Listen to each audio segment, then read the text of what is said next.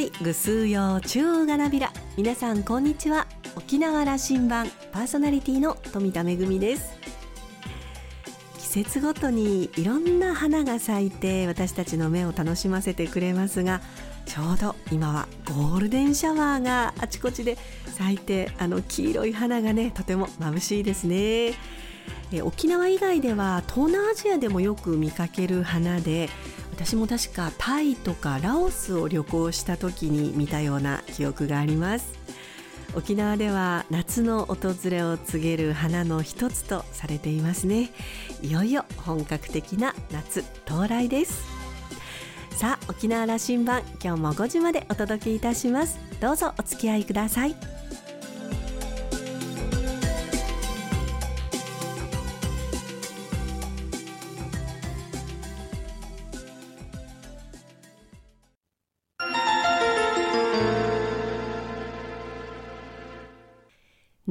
港の2本の滑走路が一望できるレキオスラウンジ。今週は沖縄県バスケットボール協会会長の日越信俊さんをお迎えしました。おしゃべりのお相手はラウンジ常連客でラジオ沖縄相談役の森田明さんです。日越さんは1956年那覇市生まれ。回し中学から首里高校へ進学。バスケットボールを本格的に始め沖縄代表にも選ばれました。その後沖縄国際大学へ進み卒業後は白石商会に入社。社会人となってもプレーを続け全国クラブ選手権大会優勝。そして天皇杯にも沖縄県勢として初出場を果たし現役引退後は国体青年男子監督などを務めてこられました。2016年琉球ゴールデンキングスを運営する沖縄バスケットボール株式会社の設立に取締役として尽力。2020年まで務めました。そして今年の5月に沖縄県バスケットボール協会の会長に就任。8月開催のフィバーバスケットボールワールドカップ2023日本組織委員会の副会長も務めています。その一方で株式会社ホット沖縄及び株式会社カヌチャベイリゾートの取締役副社長も務めています。今日は日越さんにバスケットボールとの出会いや現役選手時代のエピソードなどをお伺いしました。それではどうぞ。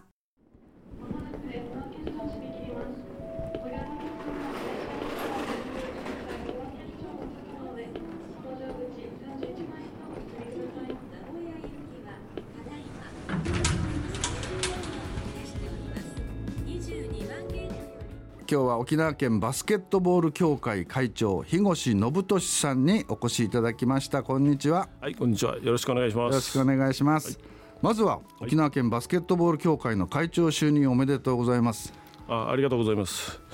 ね僕柄でもないんでねちょっと皆さんに迷惑かけなきゃ心配なんですけど。いやいやいやもうすごいこの節目の年ですよね。そうですね。沖縄にとっては今年はねいろんな意味で本当に節目の年になりましたね協会がなんか70周年。そうなんです。先輩方がね設立してくださってここまで70年。まあまあ経過ですけどね、うん、これからまた先に長いわけですから。でも70周年って節目にね会長っていうね、ね、こうなってなんか感慨深いものありますね、はい、まあ、それまで専務理事を務めてこられてね今年の5月に就任なさったと。そうなんです。い。うことですよね、はい、それからまあ記憶に新しい琉球ゴールデンキングスの優勝。はい。ですね。ね素晴らしいですね。そしてそして、フィバワールドカップの沖縄開催。そうですね。ねそういうキングスとかこのワールドカップに関わってこれたっていうのが非常になんか運命的なこと感じますね。ねはい。樋口さんはあのキングスのねその設立の頃からも関わっていられるし、はい、でワールドカップも多分沖縄誘致に随分ご尽力されて。そうですね。ね。思い起こすとやっぱり16年前ですかね。17年前ですかね、はい、あの木村君がねキングスの、はいはい。えー、元社長が若い若いというかもう本当に30前後ぐらいでしたかね彼、うん、彼が沖縄に来てバスケットボールチームを作りたいと、うん、BJ をね,、ね。その相談に乗りましたね。うん、はい。でまああのワールドカップのね本当にこう、はい、世界からも注目される沖縄初のそのイベントっていうかな、やっぱ素晴らしいことですよね。そうですね。ワールドカップについてもですね、最初、えー、日本協会の僕がその理事をしている頃に、はい、えー、6年前ですかね。7年前ですかね、はい、あのー、この話がありましてね、うん、ひさん沖縄でやりたいけどどうだって言うから「あいいじゃないですか」と「やりましょう」と。言ったんですけど行った時はですねまだあのアリーナがないんですね。あそう会場が、ね、なんですよ。だから沖縄市さんも非常に頑張ってくれて桑井市長をはじめね、うん、山内さんというの部長さんいらっしゃるんですけども相当頑張ってくれて一緒になってですねとにかくアリーナができればこの大会ができるんだということで、頑張りましたね皆さんで。じゃあもう当時からアリーナの計画はあったけれども、はい、まだ工事は始まってなかった頃。そうです。まだ全然工事はなくてですね。アリーナの計画があったもんですから本当にそれに乗っかってですねバスケットを盛り上げたいというのがあったもんですからありがたいことですね。うん、うん。でもあのこのワールドカップ開催ということでね、はい、沖縄のバスケットボールっていうのがかなり注目されていろんなあの新聞でも特集をしてましてこの間も僕もびっくりしましたが、なんか沖縄バスケの歴史は118年ぐらいあるというね。そうですね。僕もね 恥ずかしい話ですけどね、ええ、びっくりしましたねあれは。僕ら先輩方のこの70周年っていうのは頭にあったんですけれども、はい、バスケットがバスケットボールがねまさか118年前にまさか首里城で、ね、僕ら首里校にいたんですけど、はい、首里校の間違いじゃないのかと思ったんですけどね。なんかその女子師範とか一工場のね、そのまあ校舎が一時期首里城のまあそこであってね、でコートっていうかあのリングがある写真までですね新聞に紹介されてましたねよくあの先生深掘りしてもらってですね沖縄の本当のバスケットの歴史をまたそのこのタイミングでですね出てきたっていうのはやっぱりなんか感じますね。うんでなんかあれによるとその子どもたちのその競技者人口っていうんですか、はい、それがなんか人口比にすると日本一いったという。はい、あの沖縄は特にですねあのミニバスケットって言った方が皆さんよくわかると思うんですけど今はアンダー12って12歳以下のですね小学生の、はい、うんうん、登録が、えー、チームとして360チームぐらいあるんですね沖縄に。それで人口あたりからするともうとんでもないぐらいの数字なんですよ。それと登録者数がですね約競技者だけで1万4000名現登録でですね、はい、それに指導者とか、えー、と審判とか TO っていうのがテーブルオフィシャルとかっていうのがあるんですけどそれを合わせるともう1万6000名ぐらいの登録者がいらっしゃるんですね現役で。ですからこれは日本でも他の県にもですね絶対引けを取らない本当にトップクラスなんですよ。でもそれはなぜ沖縄バスケが人気というかこれだけ定着したんでしょう？そうですね、まあ、何かって昔から僕ら聞いてるのは公民館とかですね、はい、いろんなあのなんていうのか島に行くとですねみんなリングつけてあるんですよね。うんうんうん、それはあの当然米軍のですねあの影響もあると思いますけども、うん、基地の中にはリングがありますね。はいはい、それとあのそういったところで兄弟多いじゃないですか皆さん。はい、で遊びに行く時に向こうに行ってボール1個があればね、あのリングがあれば一人でも遊べますよね。で、ね、みんなが仲間が集まってくるとか、うんうんうん、そういう環境があるのとなぜバスケットがこの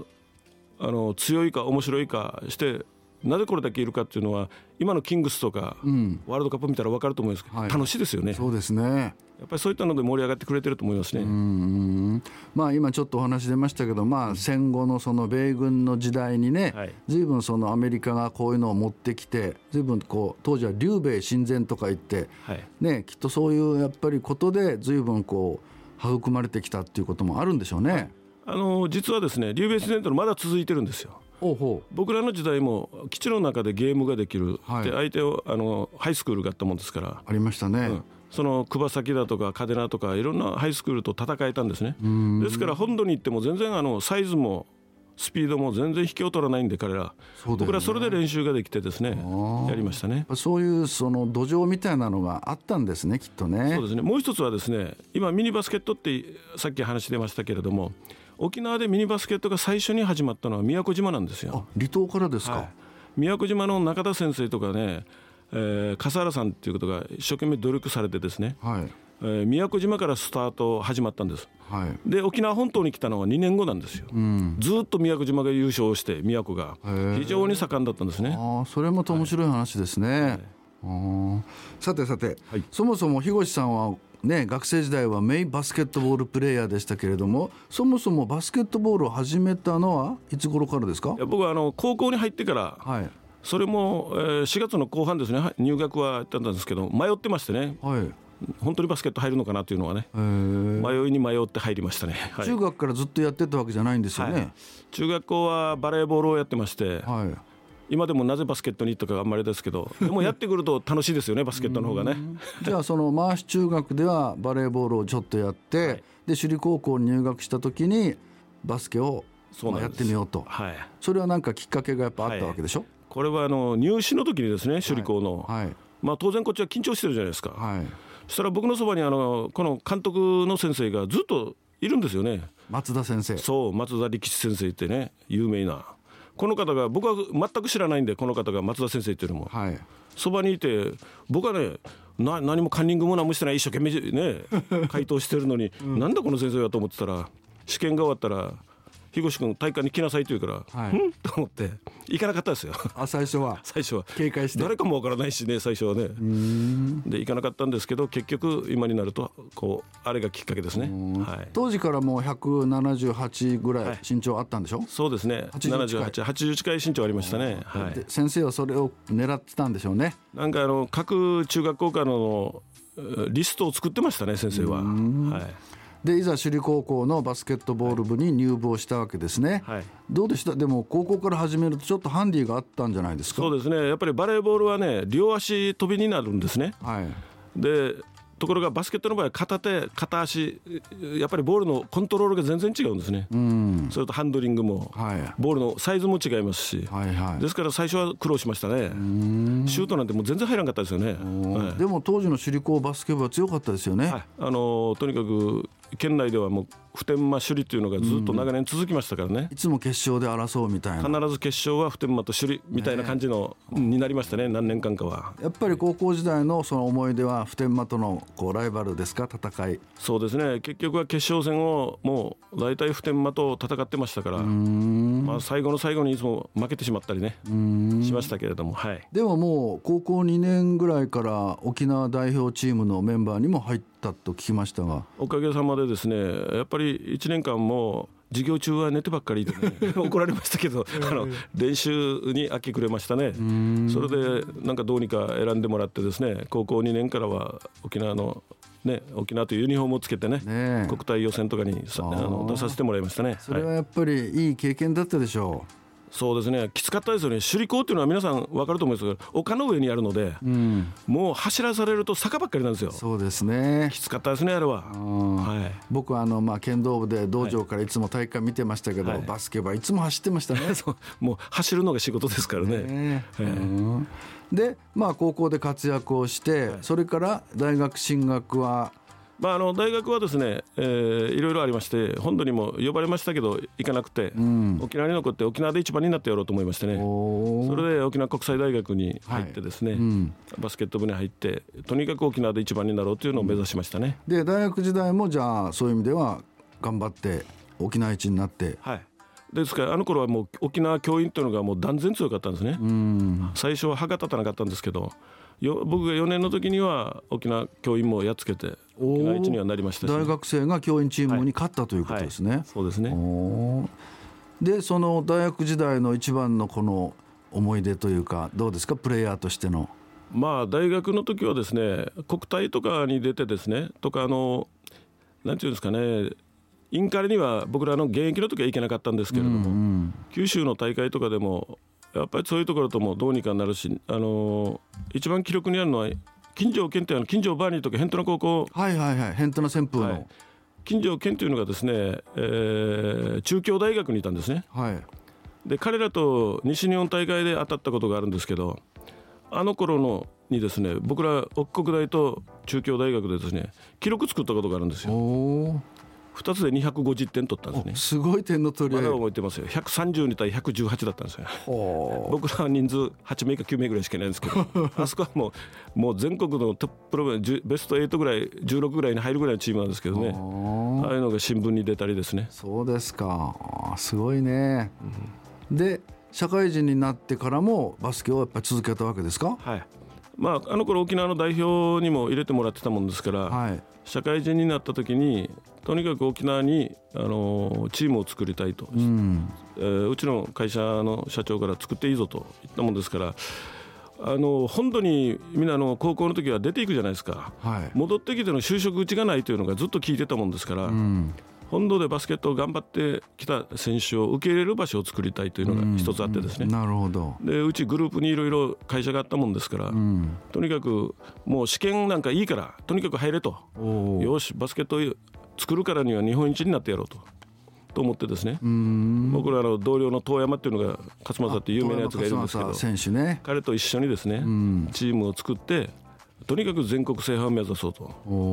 いうことでクラブ大会ですね。全国クラブっていうのが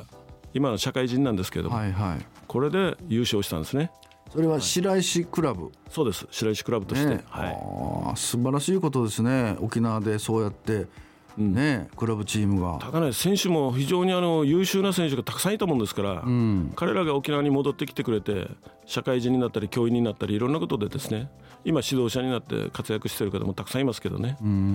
そういうやっぱりなんかなリズムみたいな流れがうまく噛み合いましたねあの。頃、はい、でなんかこう社会人の時に天皇杯に出て、はい、あの今のちゃんなんていうの今の監督のトム・ホーバス選手と戦ったんですってね。はい、あの沖縄として九州でですね高校大学社会人すべてですね8県で1チームしか出れないんですよ、はい、この天皇杯に天皇杯には。それで九州大会僕らが優勝してその天皇杯に行ったんですね。そしたらトヨタ自動車ですよ当たったのが。一発目が。名門ですね。もう優勝候補じゃないですか、はい、そしたらそこにトム・ホーバスがいるんですよ、はい、アメリカから来てた。NBA から来て。おおと思って。でもまあ戦いましたね。楽しかったです。だから今あのこの前もトム・ホーバスと会ったんですけど、うん、あなたと僕はやったんだよと試合僕の後輩ですから彼は年は。あそうですか。やったんだよって言ったら「ふん」って言ってね笑ってました。そうですか今のね日本代表チームの監督そうなんです。なってますよね。女子で銀メダル取りましたからね。オリンピックの時はね、はい、今年も今度もこのワールドカップでね、うん、頑張ってくれると思いますけどね。すごい熱血監督っていう感じですよね。もうねバスケットについては非常に厳しいですよね。でもああいうやっぱり世界バスケット日本のバスケット界を変えてくれたんですよね。そうですね。ああいう監督にまた巡り合ったっていうのは日本のバスケットにとっても非常に良かったんじゃないですかね。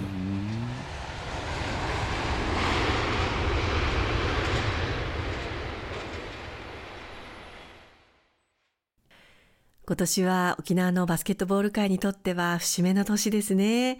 県のバスケットボール協会70周年おめでとうございます。今年は琉球ゴールデンキングスの優勝もありましたし、そして8月には FIBA ワールドカップの開催も控えています。大切な年に県のバスケットボール協会会長に日越さんがなられたというのは本当になるべくしてなったという感じですね。森田さんは実は日越さんは首里高校の一期後輩で、当時から名プレイヤーで有名でした。意外にもバスケットに出会ったのは高校からで熱心な先生の導きがあったからなんですね。人と人との出会いの大切さを感じますと話していました。今週のレキオスラウンジは沖縄県バスケットボール協会会長の日越信俊さんと森田明さんのおしゃべりでした。お二人のトークはまだまだ続きます。来週も引き続き、レキオスラウンジに日越さんをお迎えします。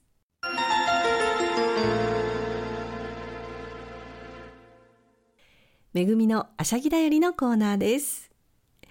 毎年大好評国立劇場沖縄夏休みの企画です。普及公演親子のための組踊り鑑賞教室二度敵討ちのご案内です。今年は7月の22日土曜日に国立劇場沖縄大劇場で開催されます。組踊りの魅力を次世代に伝えるため、親子で楽しめる親しみやすい作品を上演します。第1部では組踊りの楽しみ方をご覧いただきます。組踊りの鑑賞方法や約束事など知っているとより楽しめるポイントをわかりやすくご紹介します。第2部では組踊りの創始者、玉城長君の代表作から二道敵討ちを国立劇場沖縄の研修修了生を中心に上演します。この機会にユネスコ無形文化遺産に登録された沖縄が世界に誇る伝統芸能組踊りに親子で触れてみませんか、えー、今回ですねロビーの方では小道具や琉球楽器を触ってみようという体験コーナー夏休み特別企画もあります。それからですね、こちらも毎年大好評のバックステージツアーがあります。えこちらは今回のこの組踊り鑑賞教室とそれからですね8月に開催されます琉球舞踊鑑賞教室のチケット購入者限定となっています。普段は見る機会がない舞台裏の見学や、えー、組踊り、琉球舞踊のワークショップを無料体験、子供から大人まで楽しめる毎年大好評のイベントです。7月の29日土曜日と30日日曜日の開催で、定員に達し次第締め切りとなります。えー、参加申し込み期限は7月の14日までとなりますので、えー、詳しくは国立劇場沖縄チケットカウンターにお問い合わせください。めぐみのあしゃぎだよりのコーナーでした。